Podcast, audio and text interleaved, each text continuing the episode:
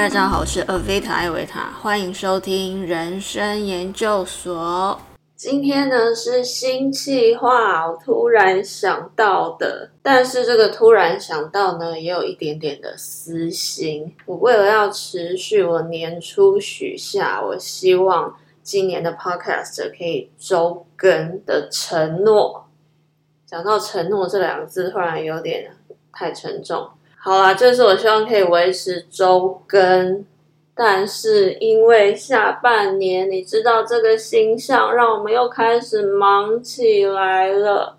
我很怕我没有时间去跑步，或者是没有时间去跑步，然后呢我就没有 idea 了。所以呢，我希望还是可以维持之前每周透过我的生活看到的跟大家分享的，然后我希望可以。再加入我跟大家一起读这一本《生命中不能承受之轻》，这是米兰昆德拉的杰作。因为大家都会觉得文学好像非常困难，但我读这一本的时候呢，就我大学的时候自诩为文学少女嘛，然后就会去借一些很难的书来读。但我说真的，我那个时候真的也是读不懂，我就是。好奇他到底在写什么？哎，可是我这两年呢，又重新收集一些经典回来读。我发现这一本其实好像不知道是不是因为年纪到了，或时间到了，我觉得读起来还蛮有滋味的。而且因为它每一篇都短短的，所以我就想说，这个可能也许可以做成一个系列。然后呢，我读完之后，看看我立刻可以从当中得到什么其他的联想、其他的想法。不一定是我在讲这个文学，因为我看任何东西，我都觉得它带给我的想法，然后激发我原本体内就有的东西，那是我在读书的时候觉得最有趣的一件事。把我读到的文字跟我自身的经验做一个连结。那我们就来先来听听。第一部轻与重的第一个章节，永劫回归是个神秘的概念。因为这个概念，尼采让不少哲学家感到困惑。试想有一天，一切事物都将以我们已然经历的样貌重复扮演，甚至这重复本身也将无限重复下去。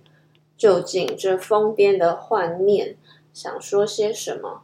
永劫回归的幻念，以否定的方式肯定了一件事：一旦消逝，便不再回头的生命，就如影子一般，没有重量，预先死亡了。无论生命是否残酷，是否美丽，是否灿烂，这残酷、这美丽、这灿烂都没有任何意义。我们可别太把它当回事。这不过就像发生在十四世纪两个非洲王国之间的一场战争，就算有三十万个黑人在无可名状的杀戮之中丧生，这战争还是一点也没改变世界的面貌。如果十四世纪这场发生在两个非洲王国之间的战争，在永劫回归之中重复无数次，战争本身会有什么改变吗？会的，这战争会变成一大块东西，矗立在那里，一直在那里。战争的愚蠢也将坚持不懈。如果法国大革命必须永无休止的重复，法国的史书就不会因为罗伯斯比尔而感到如此自豪了。可是史书说的是一件一去不返的事，写信的年代于是变成一些字词，一些理论。一些研讨变得比红毛还轻，不会让人感到害怕。一个在历史上仅仅出现一次的罗伯斯比尔，跟一个不断返回、永无止境的砍下法国人头颅的罗伯斯比尔，两者之间有着无穷无尽的差别。这么说吧，我们在永劫回归的概念里所见的事物，不是我们平常认识的那个模样。永劫回归的事物出现在我们眼前，没有转瞬即逝的情状给它减轻罪行。确实，这转瞬即逝的情状，让我们无法宣告任何判决。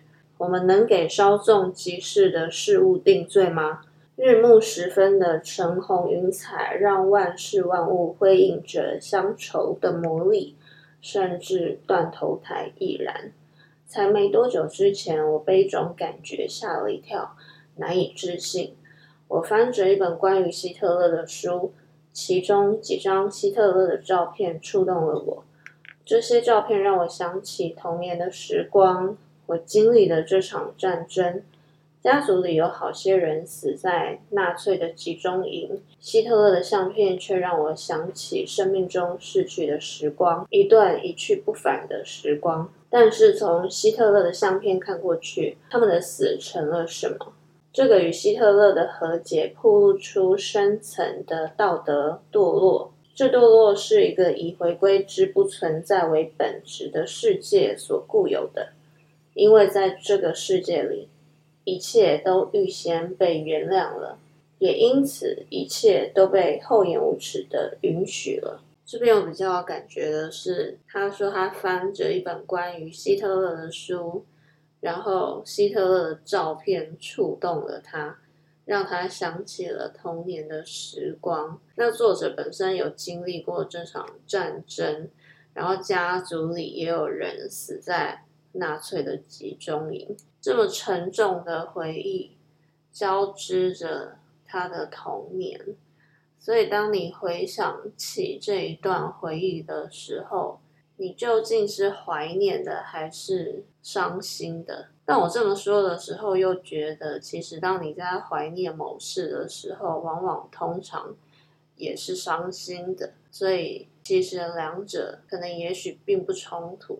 有时候我会有一种感觉，当我在怀念某事的时候，我就会惊觉，哇，那已经成为过往了，所以我才开始怀念了。当你怀念某事，表示某事已成过去，已成往事。有时候你会发现，你怀念的事情不一定都是感觉快乐、感觉开心的事。我也常常会怀念，可能在当下。我认为那是在地狱里的时光。我曾经被逼迫着做了很多自己不想做的事，但又不得不承认，我从那当中也学习到了很多。但是那种怀念的感觉，当你在当下的时候，你是没有办法体认到的。有一些事情总是得经过时间的磨砺。当你尝到那怀念的滋味，你才有办法读懂你从那段回忆当中得到了什么，或是失去了什么。今天人生研究所的文学篇，昆德拉的《生命中不能承受之轻》，就跟你分享到这里，希望会喜欢这样新的分享，祝福大家平安。